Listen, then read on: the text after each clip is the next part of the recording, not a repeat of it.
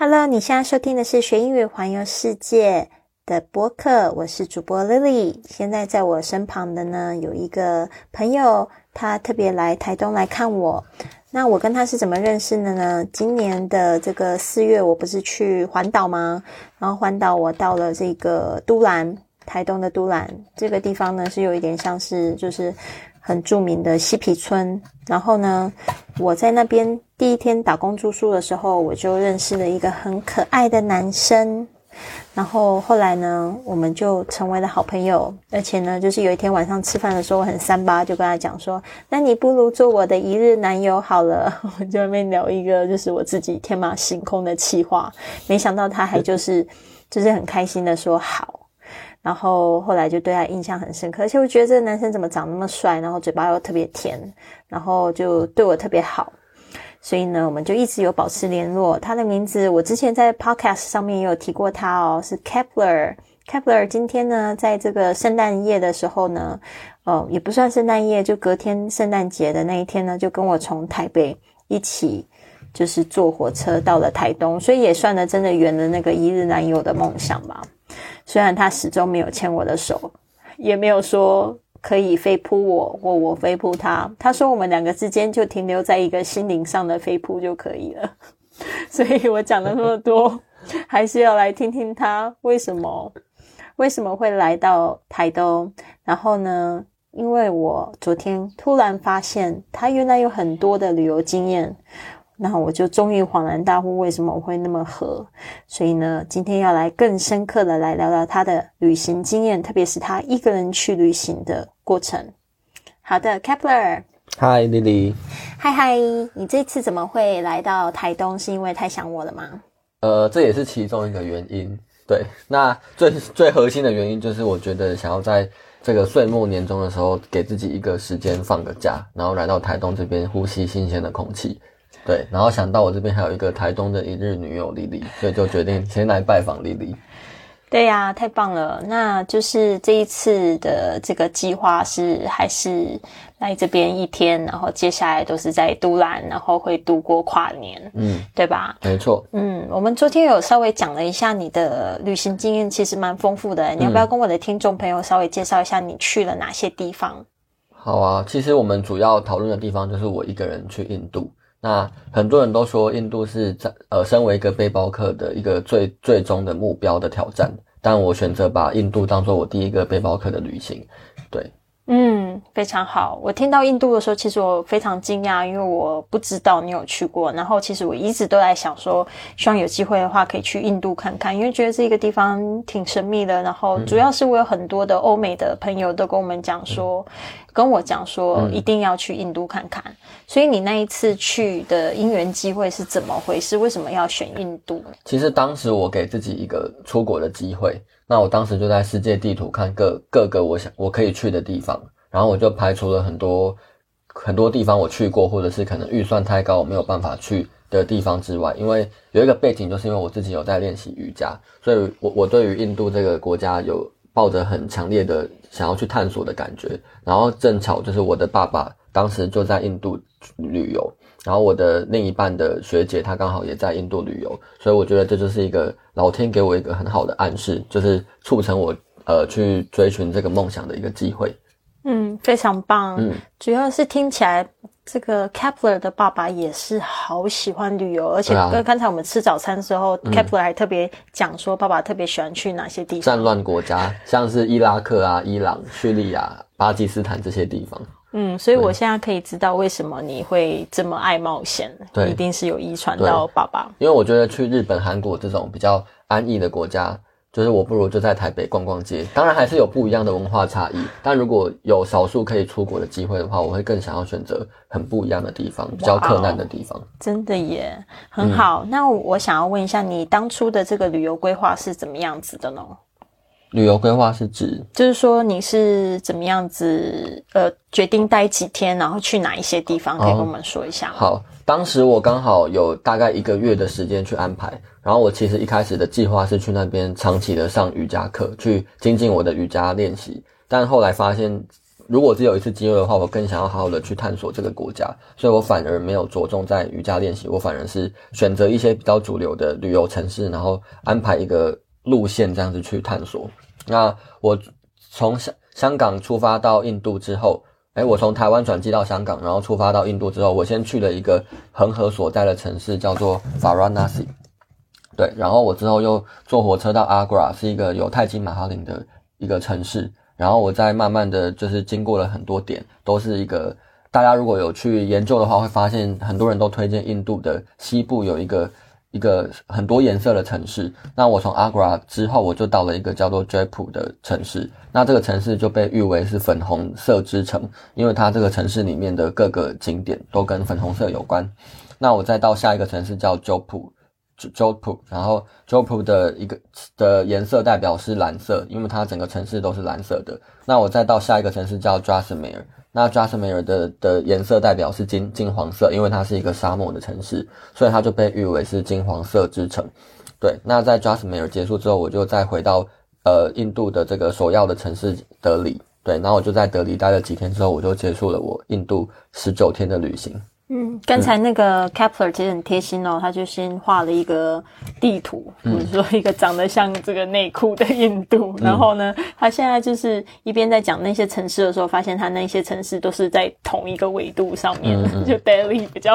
比较北边，这个比较南部啦。哦，这个 s a v a r a s 比较的南一点，就是就是恒河很。大家知道印度恒河的那个城市哦，所以大家如果想要就是知道他去的哪些城市，我也会把这个内裤图 铺在这个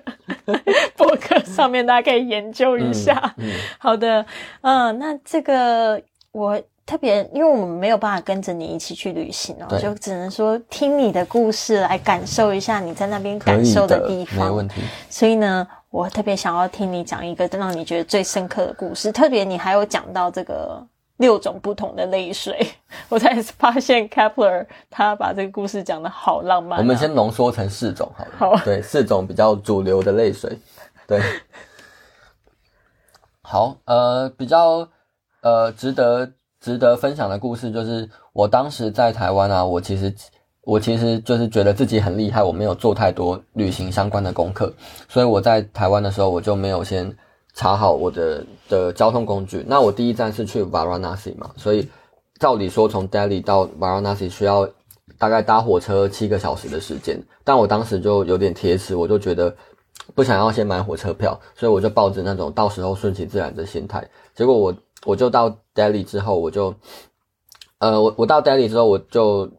一开始先研究好我要到一个转运站去，就是去。呃，搭公车到 Varanasi，那整个预计的车程大概是七个小时。那我当时在台湾，我甚至没有买好网路卡，所以我我就只有下载一张那个德里的一个的的地图。那后来我还是决定先买买了一下公公车票。对，然后我到 Delhi 的时候，我就先呃，我就先按照着我的这个这个。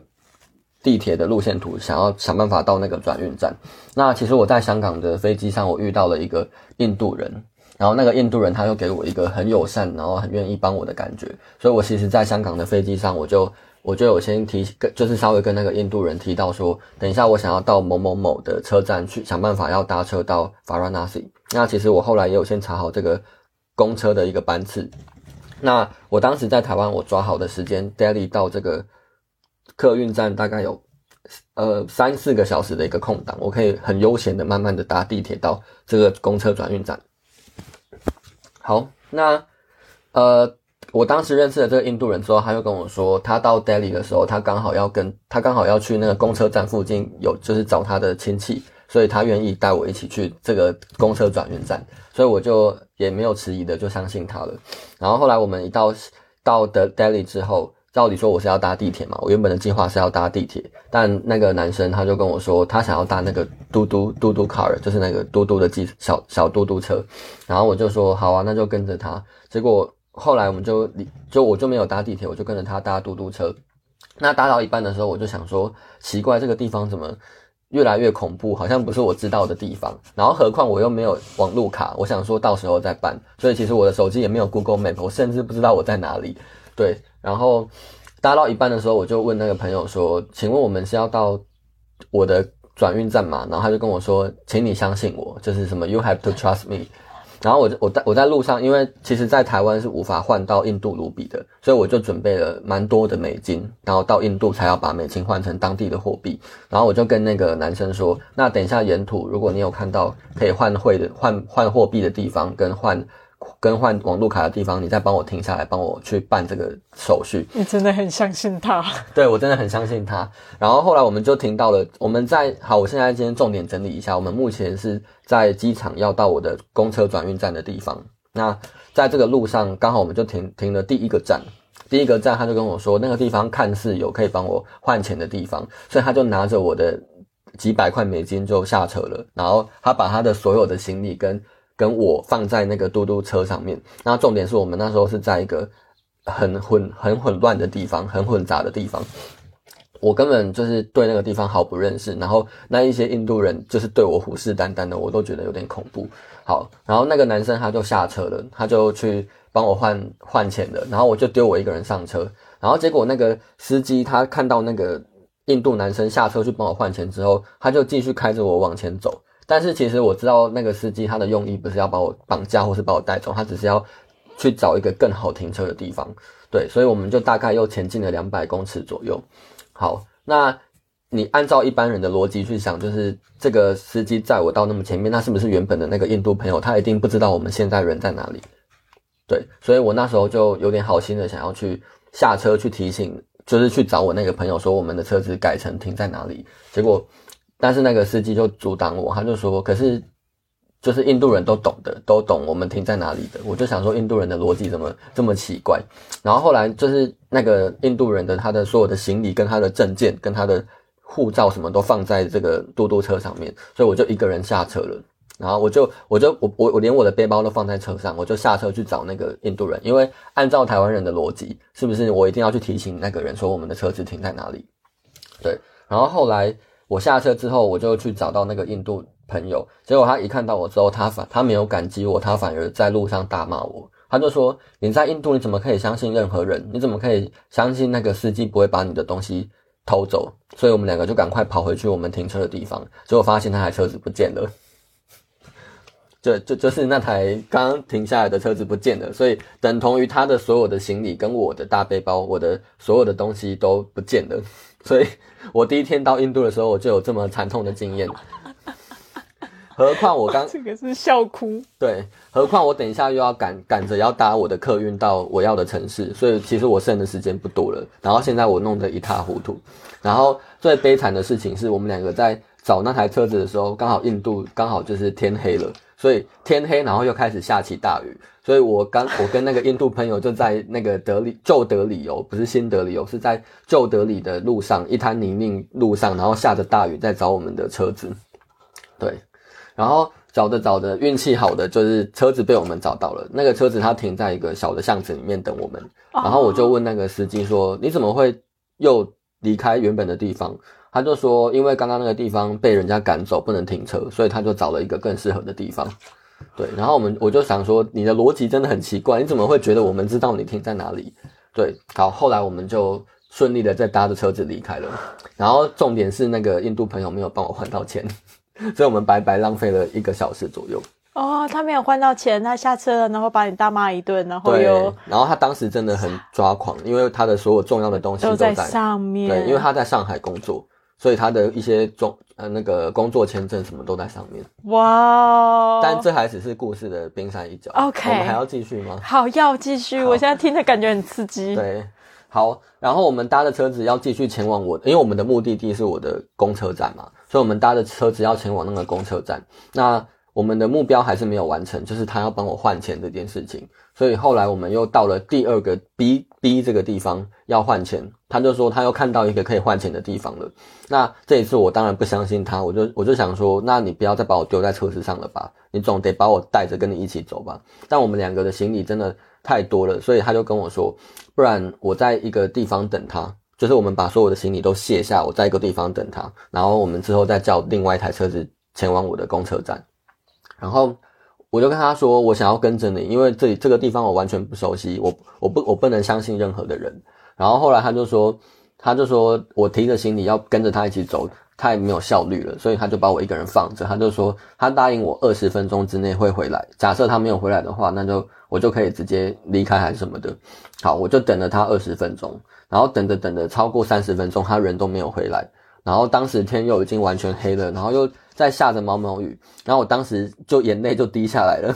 我就想说，我干嘛要花钱折磨自己？我可以到一个很舒适的地方去享受我的旅游，为什么我要这么狼狈？然后后来后来我就决定，难道我要就丢下他的行李，我自己一个人就，因为刚好附近有一个那个地铁站，然后我就想说，那我就想要丢下他，我就直接去地铁站。但是你的钱不是在他手上吗？对，然后我就是因为这这件事情，我又觉得不行，我的钱还在他那边。当然我没有把我所有的钱都给他，但那些钱可能加起来也是可能几百块美金，其实不少。对，然后我甚至还动了一个念头，是我要不要干脆回到机场飞回台湾？我觉得这趟旅行一开始就 一开始就太糟了，就太不吉利了。结果当我有这个念头的时候，那个朋友就回来了。对，可是他跟我说，他一样没有换到钱。对，所以我又浪费了第二次恐惧，就是我浪费了第二次机会，而且我又感到恐惧第二次。好，那故事的高潮还没有到，对，这是第二个地方而已。好，然后我们一起又前往第三个地方，但由于我们的经济就是有点拮据，所以我们就觉得好，那接下来这一趟我们就不要请嘟嘟车司机了，我们就请一个人力三轮车司机。对，所以我们两个就很困难的把我们两个。大男孩的身体跟两个很大的行李塞在一个三轮车的后面，然后就有一个司机，就是徒步踩着。最可怜的是司机吧？司机就踩着那个三轮车载我们走，然后骑就是骑车骑骑骑骑到一半，好死不死，运气不好的事情都发生在我身上。那台三轮车司机他就跟一台车子相撞，就是他就撞坏了一台，撞凹了一台一般的车子。然后你们也知道，印度人的个性就是很很善于吵架，就是很喜欢斗嘴，然后很喜欢事情据理力争到一个结果。所以那个我们的三轮车司机就跟那个被撞的那台那台车子的司机直接在路上大吵起来。然后因为印度车车多人多嘛，交通很杂，所以我们就直接被困在那个大马路的中间。然后他们在吵架，然后我跟我的印度朋友就在后面，就是。不晓得该怎么办，然后那时候天空又不作美的下起大雨，而且是非常大，我全身都被淋湿，我的相机、我的我的自助型的背包全部都湿掉，然后我还要看着他们两个在路上吵架，然后那时候我就有点精神快要溃败，我就说：你们拜托要赔多少钱跟我讲，我就把我的钱都给你们，你你只要可以想办法让我到我的公车站就好。对我那时候就已经崩溃了，我就说。我付钱，我付钱，我就我可以钱可以解决的事情我都解决，但是你只要让我平安的到我要到的地方，他们但是他们不管我，他们就是一直在吵架，所以我就我就我们就想出一个折中的选择，就是那你至少停在路边吵架吧，你不要停在大马路中间，但大家都会觉得我们在干嘛这样。后来我们就到了一个路边的摊贩，就是他们就吵架，然后印度人又很有正义感，所以原本的。两个人吵架变成两群人吵架，他们号召了各就是各十几个人在在那个摊贩那边大骂，然后你可以想象，就是所有的人都是印印度人的肤色，然后就有一个白白的一个华人就站在那个街口的角落，然后就是一副很恐惧的样子，然后身上还背着一些名贵的相机啊，然后钱包啊什么的，然后重点是，我人生第一次到印度这个国家，我甚至不了解这个地方的，就是风俗民情。然后他们就在那边吵架，就开始大骂什么的。然后后来我终于受不了了，我就说，就是需要多少钱跟我说，我来赔。然后我的我的那时候我的那个公车快来不及了，所以我就跟他说，我一定要在这个时间内抵达，你一定要，你就跟我讲需要赔多少钱这样。然后我后来就把我的需要赔的钱就出了，然后我就说，我就跟我那个印度朋友说，你不用再帮我换钱了，我要直接去公车站搭公车。对。所以后来我们就前出发前往公车站。那前往公车站到了那个转运站之后，大家大家如果去过，等一下，好，你说你到底给给他们多少钱？啊，我有点忘了，但是就几百块卢比，哎，其实不多。哦，所以你身上还是有卢比？我还是呃没有，我就是换算下来几百块卢比，我是给他们美金，可能大概就就是我给他可能一百块美金，然后他可能就找我一些他们所剩的美金这样。对，但是我当时真的不在意我花了多少钱，我只想要平安的离开那个地方。对，好，然后故事的结局快要快要来了，就是我到那个客运站的时候，大家如果有去印度就会知道，其实印度的这个公车的转运站，它并不像台湾或是大大陆这边，就是有一个很有规则的的运作模式，它不是一个一个号码的车子对应一个门，它其实是一个很大的广场，然后有几百台有几百台的公车停在这边，所以你必须要拿着你的这个票，然后去看你的你的车号是哪一台，你要这样像走迷宫一样这样去找你的车。然后当时我我的那个印度朋友就跟我说，他已经累了，他不想要陪我找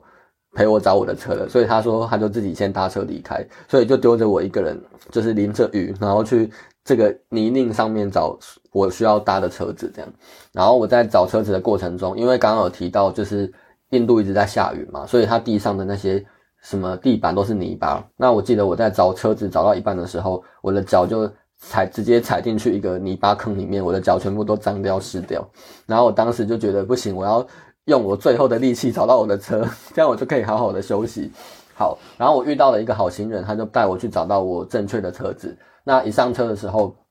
我就跟我的哦，还有一点就是我的家人，我有跟我的家人说，如果我到印度多久之内没有联络你们，那就代表我出事了，因为我看恐怖电影看太多。所以我就先给我家人一个预告，我就说你们在几点如果没有收到我的微信，或者是收到我的通讯的的消息，那就代表我可能发生什么不好的事情。然后当时我就很紧张的想要跟我的家人联络，所以我就问那个公车的司机上面，就是 车子上有没有 WiFi 可以使用，有没有网络可以使用。然后那个司机就说。没有，你找到你的车，然后那个好心人带你去找你的车，那个好心人有跟你要钱吗？没有，没有，没有，真是难得，难得。对，所以印度就是会有很多爱恨交织的事情。对，好。然后我上车之后，我发现没有网络，我就觉得天哪，惨了，因为我接下来的车子要搭七个小时才可以到我的目的地，我的家人肯定已经报警了，可能台湾的那个印度的那个什么办事处已经在找这个人了。结果后来我上车之后。我因为我刚好我是睡在那个公车的上面上铺，所以我就看到我隔壁有一个印度的年轻人，他在使用 iPhone，然后我就想说，嗯，会用 iPhone 的人应该一定会有网络，所以我就说，可不可以请你 share 你的 WiFi 热点给我？然后他就分享他的 WiFi 给我，对，然后我的手机终于好心人，对，好心人二，第二个好心人，然后我的手机的这个通讯就就是。就是拨通了，我就可以收到各种讯息。然后当我收到讯息，我发现我安全的那一刻，我搭上车的那一刻，又有网络的那一刻，我就瞬间在车子上崩溃痛哭。然后 我就真的哭。你可以理解，你刚刚遇到了很多生命危险，然后人财两失的事情之后，你有一个栖息之地，你有网络可以使用，你就会觉得这是一件多么奢侈的事。然后我就在车子上面抱头痛哭，哭到歇斯底里的那一种。然后我发现说，然后当我哭到已经有点回过神来的时候，我发现所有车上的乘客都在看着我，他们在想说，这个亚这个台湾或者是这个亚洲的小哥到底发生了什么事情，他需要哭得这么惨？对，好，这是我到印度最难忘，然后也是最开始的惨痛的经验。这是苦乐交织哎！天哪，就是就是你会对印度又爱又恨，因为这个地方让你过很惨，但是你又会发现一些很温馨的事情。就第一天，嗯，事实上你去了几天？我去了十九天，所以我当时就想说：天啊，我第一天都那么惨，那我接下来怎么办？结果索性接下来都都没有都没有这么惨的，但是还是有发现一些比较。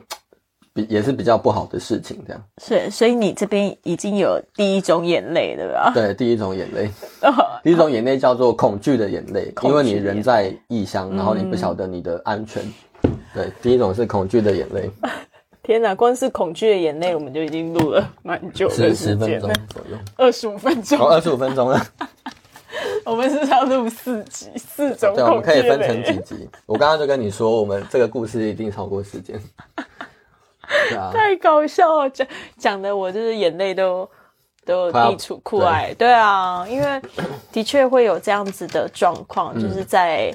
一个人旅行的时候，路上碰到很不顺的时候，你就会觉得我干嘛要来找罪找罪受？对啊，但这也是一种旅行，你获得了一些东西。对你就是会获得一些经验，特别又会觉得说，好像就是再怎么样惨，还是就是。我常常会跟我朋友讲说，就是呃，everything is going to be fine in the end，就是说，呃，任何事情到最后都会变，都会是都会变好的。嗯，if it's not okay, it's not the end。如果不 OK 的话，应该就还没有到最后。嗯，而且我觉得。后续大你要跟大家分享你旅行的故事，你就是要有这些惨痛的经验，才会让你印象深刻的去分享，然后之后听到人就会啼笑皆非。但如果你的旅行一直都是很平顺的，那听起来反而会有一点无聊。的确，嗯没错，就是有一些过程，就是那种很翻转的过程。对，好啊，那我们要分享第二种眼泪吗？第二种眼泪是，好，我们来讲离别苦的眼泪，离别就是有点舍不得的那种眼泪。好啊，好，呃，我到了阿格拉这个泰姬玛哈林所在的城市，然后我住的一个旅社里面有一个很可怜的小朋友，就是他爸妈从小就过世，然后这个民宿的老板就就是可能我不晓得他们怎么认识的，但是他就请这个男生来来协助他的这个旅社来打做一些打杂的工作，然后让他有地方住，有地方有东西可以吃。然后我当时住在这个城市的时候，就是住在这个旅社的时候，刚好那个晚上有一对俄罗斯的家庭来这边旅游。然后我看你就是俄罗斯的家庭，他们就是一个很富富足富裕的家庭，然后爸妈可能想要让他们体验人生，所以就带他们来到印度这个地方来旅游。然后相比之下，我就觉得那个印度的小朋友有点有点可怜，就是他好像就是很瘦，然后营有点营养不良的样子。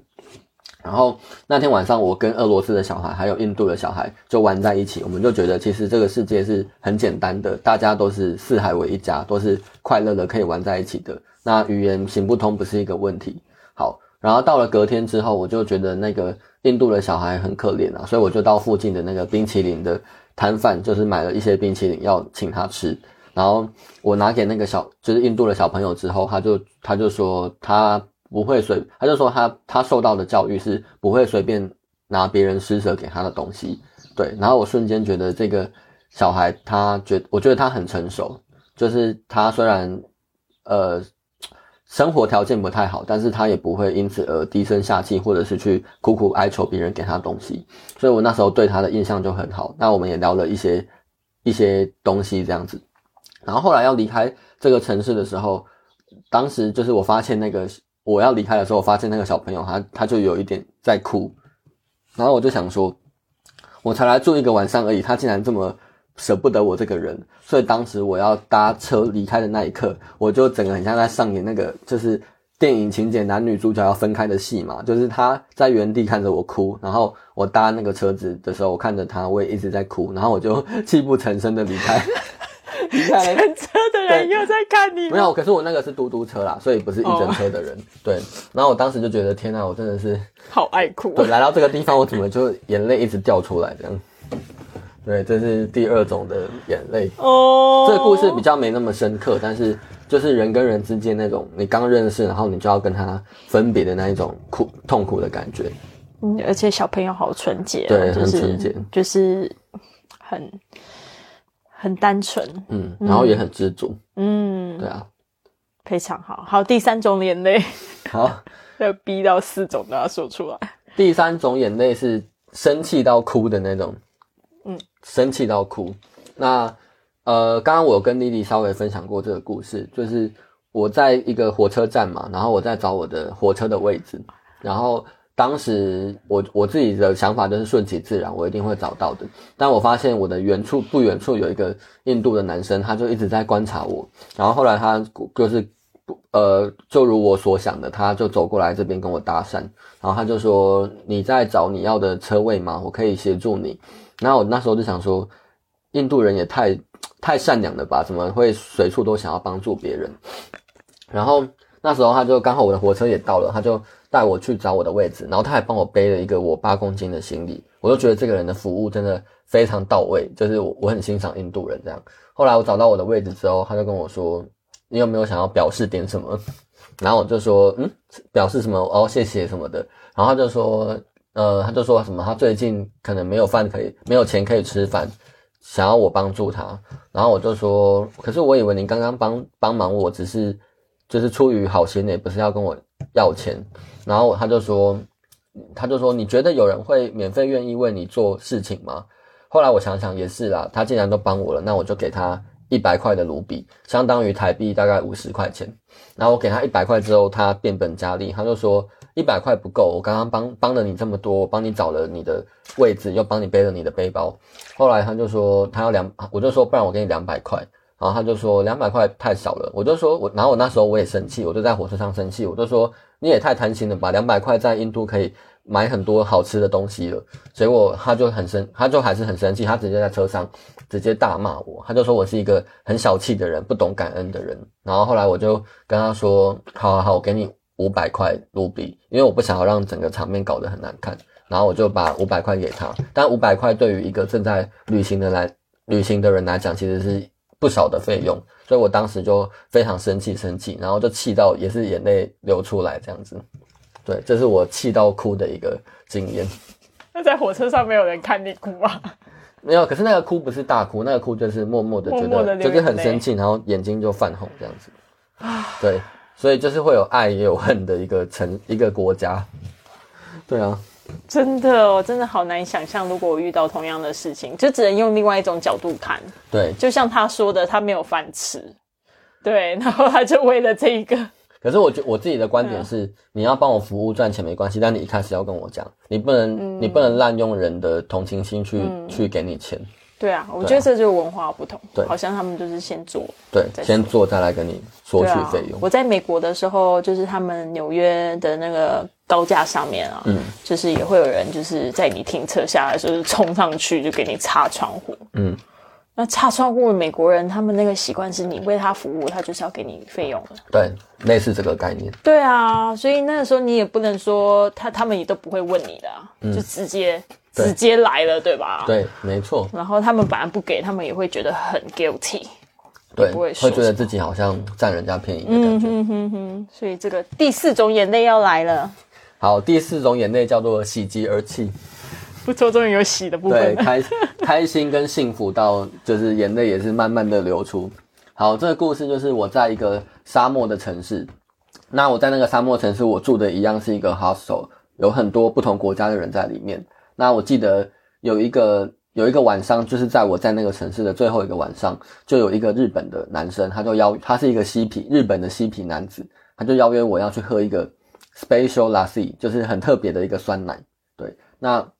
那个酸奶就是有一些会让人迷幻的一些物质在里面，那我就不方便说那个是什么东西，反正就是喝了你会很开心。好，然后那个日本的男生他就邀约我去喝，那当时我也把我的一起住的德国的旅那个室友也找找去，所以我们就几个在旅社认识好的好朋友就一起去喝那个酸奶，那。那个酸奶有分成三种剂量，有有最小的，有适中的，还有最多剂量的三种。那我当时因为我会怕，我是一个蛮乖的人，所以我就觉得，那我就先喝少少的剂量就好。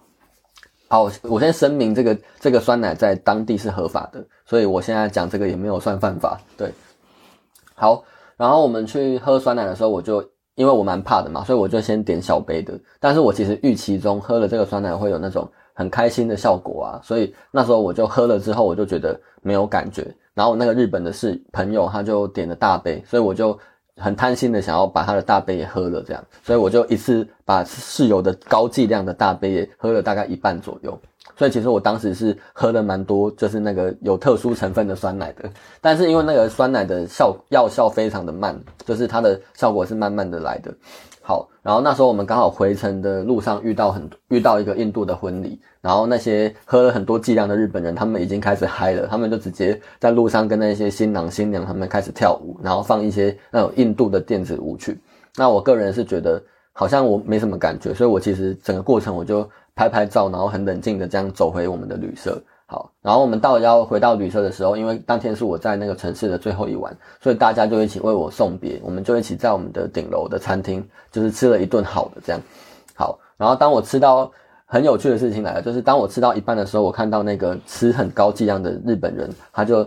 开始摇摇晃晃，然后对着我们的食物傻笑，然后他都从头从头开始他都不吃东西，他就是一直傻笑，然后一一副就是很幸福的样子。然后我们所有的人看到。他这个反应，我们就开始大笑，我们就觉得原来这个东西的效果这么神奇，可以让一个人莫名其妙的在餐桌上面有点有点像是微醺的感觉，但是又好像他的身上有一股电流，这样他就开始一直乱抖乱动，然后开始乱笑。然后我觉得最神奇的事情就是，我看着他笑之后，我自己开始也慢慢的在笑，然后笑一笑笑一笑，我就发现其实这件事情并没有这么好笑啊，但是为什么我会笑这么久？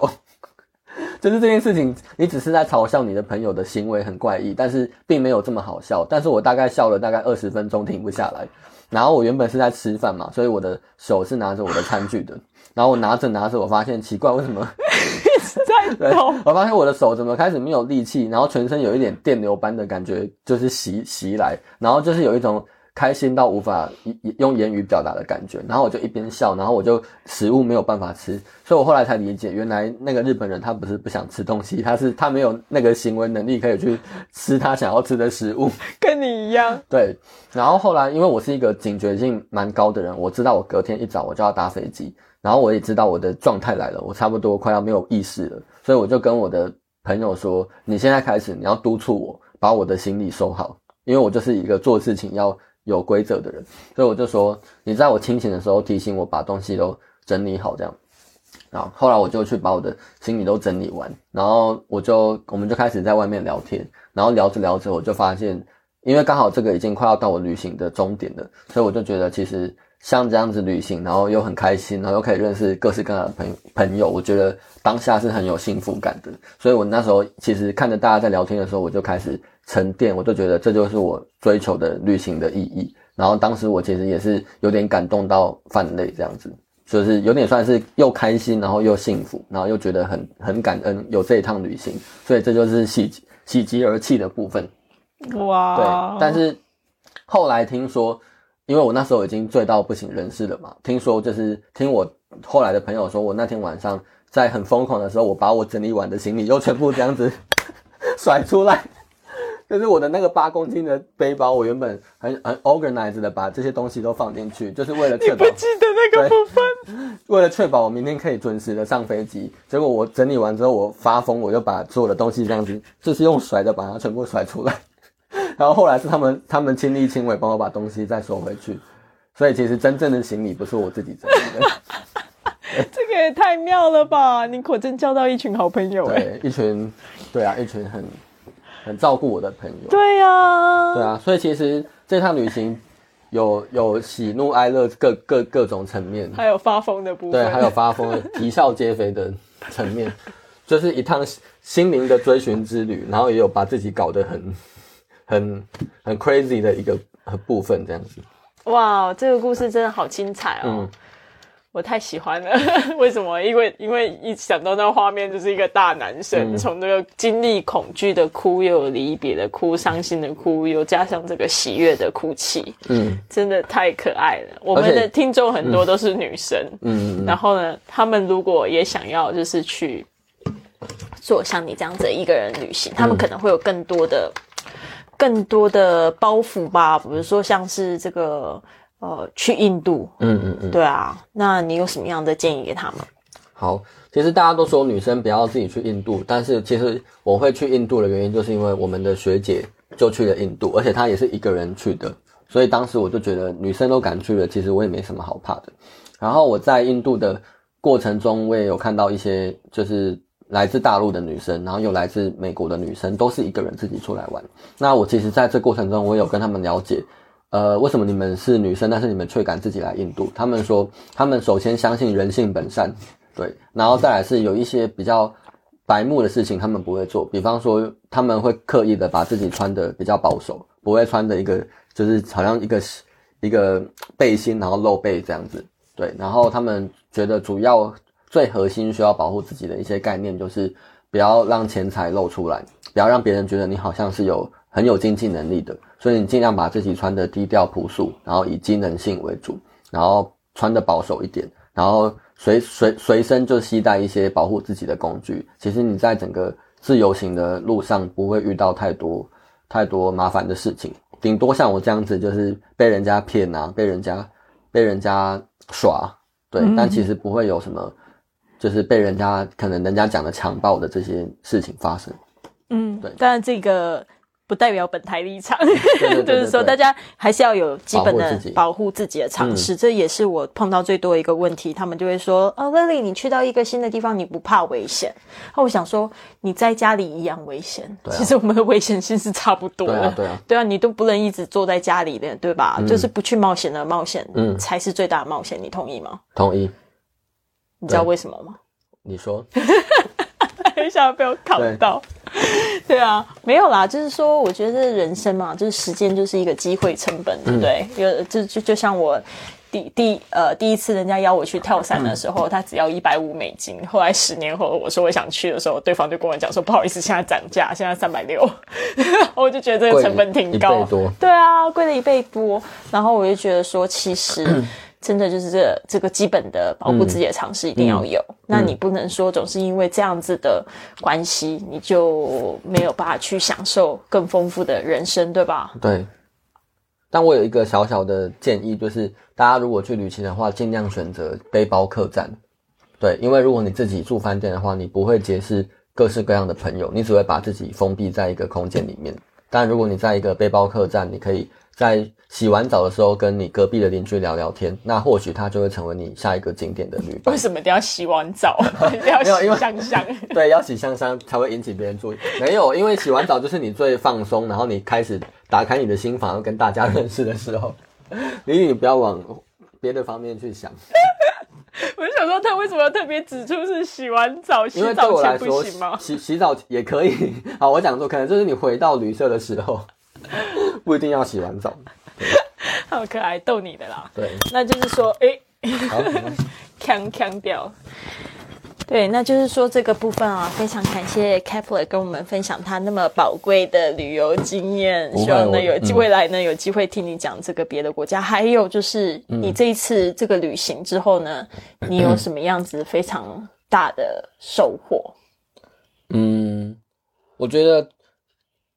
呃，在旅好，其实我觉得这个旅行有一个比较遗憾的地方，就是因为我我的历史比较不好，所以我到当地我看到很多景点的时候，我并没有办法很立刻的知道这个东西它的背景的故事是什么，所以其实我都会当下的去用 g 就是 Google，然后看 Wikipedia 上面有没有这个景点相关的一些历史的背景，因为印度是一个历史文化很丰富的地方，对，所以这是我觉得比较遗憾的。那我觉得比较大的收获就是。呃，我我更学习的把握当下，因为像我一开始提到的，我在这个整个旅行，其实我计划的就只是要哪一天要去哪一个城市，但我甚至连交通、住宿跟我的行程景景点的安排我都没有安排好，所以我就是到了当地，然后跟当地的旅社的朋友一起讨论说今天可以去哪里，或者是我可能突发奇想，觉得哦我可以提早的离开这个地方到下一个地方，对，所以我觉得不安排的旅行就是最好的安排。嗯，这个非常有意思哦。对，然后哦，我还有还有一件事情可以分享，就是